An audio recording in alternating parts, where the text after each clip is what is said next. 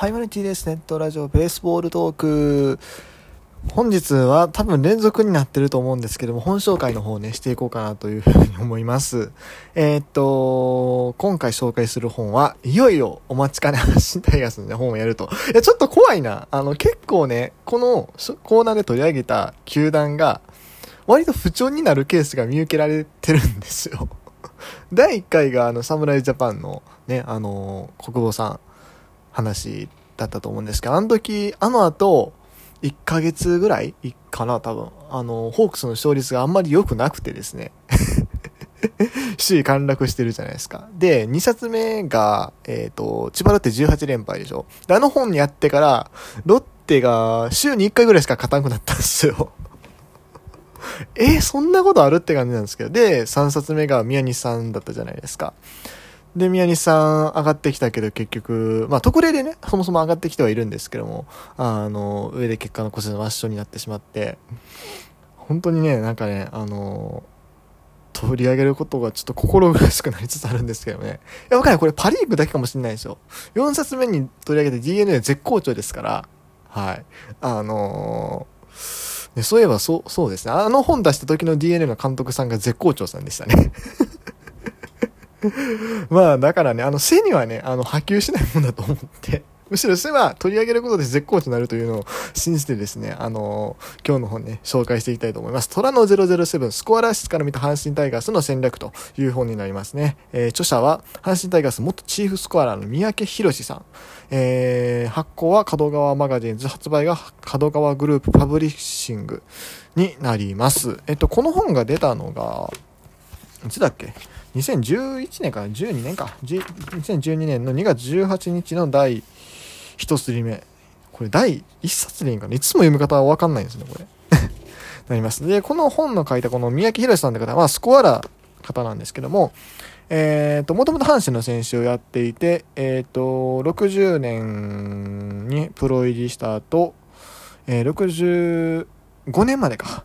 現役まあ現役はね高卒で入って5年なんで結構すぐ終わっちゃってるんですけども、その後は、えー、普通の社会人生活を経て、えー、80年からコーチでタイガース戻ってきて、その後、えー、スコアラーをね、えー、ずっとされてきたという形で、2006年に、えー、阪神の対談、ちょうどもう65歳なんで、えっ、と、阪神の定年っていうのは、当時は57やったかなですか。なんかそんなこと本に書いてあったんですが、まあ、そこからね、あの、延長してもらって、えー、やってたんですけども、おまあ、2006年限りで対談されまして、その後は、えー、北京オリンピックの星野ジャパンのスコアラーとしても、えー、招集されてご活躍されたという方になります。はい。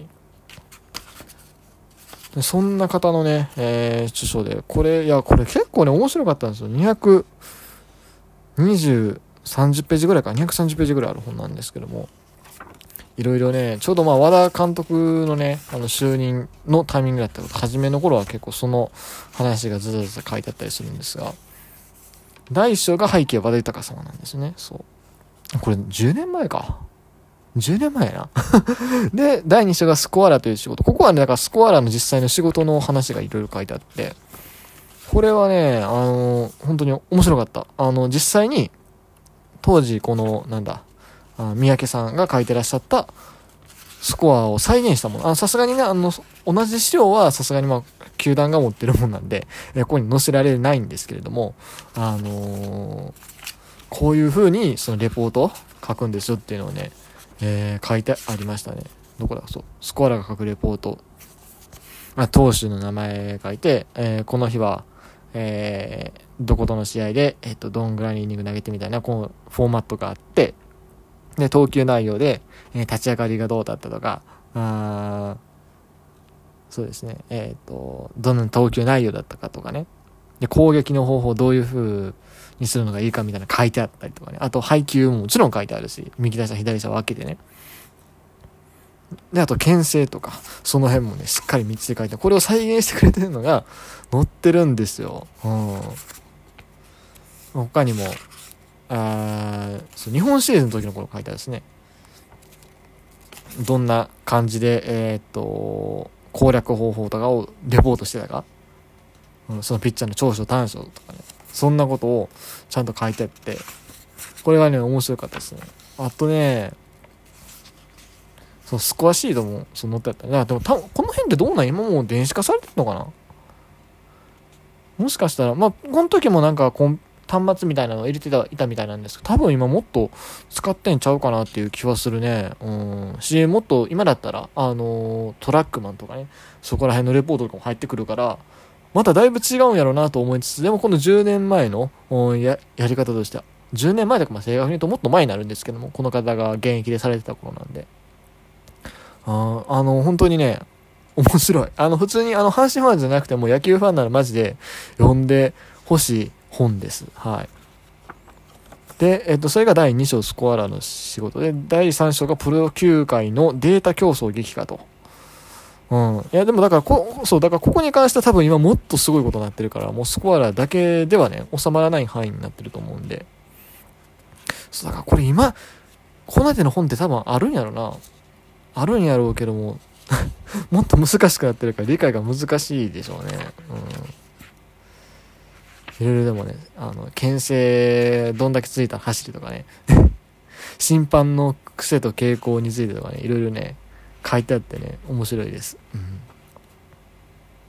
あとコン、コントロールを乱す原因と崩れやすいパターンとか、なんか、そういうのとか、あと、決め球の話もあったね、あれ。井川か、井川なのチェンジアップは3年、そう、決め球は3年しか通用しないみたいな話とかね、いろいろ載ってあったですね。あと攻略法、打者の心理を探る銃の勝利とかね。いろいろ、だからこ、この本の内容普通に暗記したら野球関してマジで面白くなるんじゃないかなと思う。うん。で、あと4章が野球人生波乱万丈ない。これはまあ、だからこの方の実際の話なんですよ。これ 短いな。10ページしかなかったんか。いや、まあ実際ね、プロ人生が6年間しかなかったんで、そんなに書くことがないといえばそうなんでしょうけどもね。うん。で、第5章が阪神を変えた3人の名称ということで、えー、野村さん、星野さん、岡田さんの3人が、あ書かれてます。やっぱり、まゆみさんに関してはあんまりいいようには 書いてなかった。まあ、それに結果伴ってないから当然なんですけども。ノムさんの話とかもね、まあ、また、むちゃくちゃ と思いましたけどね。うん。そう野村克也監督の「コート罪」って書いてあるからね。星野さんの「恐怖と情が」で岡田彰信監督の「運命論と勝負感」っていうね。で第6章が「思い出のスコアシート」これはだから特に思い出に残った試合についていろいろ書かれてたっていう形かな確か。そう個人個人記録。これは違うか。えー、っとまあな感じでいろいろ面白いこと書いてあと、そう、この本読んでて、あーって思ったのが、お家騒動の話がしょっちゅう出てくるね。まあこれたまたま開いてるページがそうだったんですけど、あの、天国から地獄、吉田監督の真実。あ僕その時代の話は知らないんで、あの、そう、なんか、よくね、あの、年上の方が、阪神といえばお家騒動が3年に1回みたいなの書いてあるんですけど、マジでこの本読んでたら、そうなんですよ。マジで3年に1回起こってるみたいなね。そう。そこら辺そう、だから阪神の歴史を知るっていう意味でもね、やっぱ面白い話ではありましたね。うん。そして、ああ、暗黒時代の始まりって書いてあって。そう、だからこの方がね、スコアラされてたのって、ほとんど暗黒時代なんですよね。もちろん、あの、最後の、5年ぐらいはね、阪神が強い時期ではあったんですけども、5年もないか、3、4、5、6やから4年まあまあまあ、細かいことはええわ。そんな感じなんで、そう。あのー、80年以降の阪神の歴史を知るっていう意味でもね、面白い本でしたね。そして第7章に、えっ、と、ちゃんと北京五輪の話も書いてくれてます。はい。まあ、オリンピックでスコアラってなかなか大変ですけども、そのシーズンの前、シーズンの前というかオリンピック始まる前から、あのー、実際メジャーに行ったりして、えこういう、この選手はこういうタイプですみたいなのをちゃんと分析されてたということなんですね。あの映像でこう取り出してもいる前と僕は勝手に思ってたんですけども、そうじゃなくてちゃんとアメリカまで行ってですね、えー、見てたっていうところですね。うん。あと、その時の、なんだろう、まあ内部にがっつり入ってたわけじゃないけども、その当時の、なんていうの、そのベンチの空気感みたいなのも 書いてあって、なるほどなっていうところでしたね。うん。そう、これもそう、これも、あるよ。まあ、その時の、まあ、スコアラーのそのレポートではないんですけども、まあ、打者カード、投手カードを用意して、この選手はこうですよっていうのを簡単に書いてあるっていうね、ことはね、それも載っけてくれてますね。うん。っていうような本で、あのー、非常に面白かったです。はい。あと、ちょっと時間が余ったらもう一本話入れたいんですけど、この本読んでて、あーって思ったのは、あれですね。新井さんの話はちょっと載ってたんですよ。データをもとにアベレージを開けた新井貴弘っていう話があって、そう、あのー、阪神に来てから、その、データを重視するようになったと。で、廃棄の読み方も整理されたっていうのは、その、この著者の方がね、あの、いろいろ傾向とかをお話しされてからの話だったらしいんです。で、そっから確かに2008年はめちゃくちゃ打ってた。全然ホームランなかったけどね。そう。でもまあこの本の著者の方曰く、あれがホームランバッターではないと 書いてあるなんで、あの、実際それでまあハマってたしね。うん。なんですが、あーまゆみさんがもっとホームラン打てと 口をしたこの社会に強引に引っ張るような歌で書かれてたね。うん。どうなんやろ広島戻ってからまた考えが変わったんかなあんまり細かいことはわからないですけども。ね。そこら辺。でも、カープ戻ってからまた確かアベレ、アベレージがだったことないけども。そんな、まあ、ほあれ単純にホームラン減ってただけか。でも割とそんな感じのイメージもあるしね。うん。まあいや、そんなね、細かいエピソードも、ね、いっぱい載ってるんで、この本ね。虎の007。あの、ぜひ一度皆さん読んでみてください。ということで、えー、以上 T でした。あとした。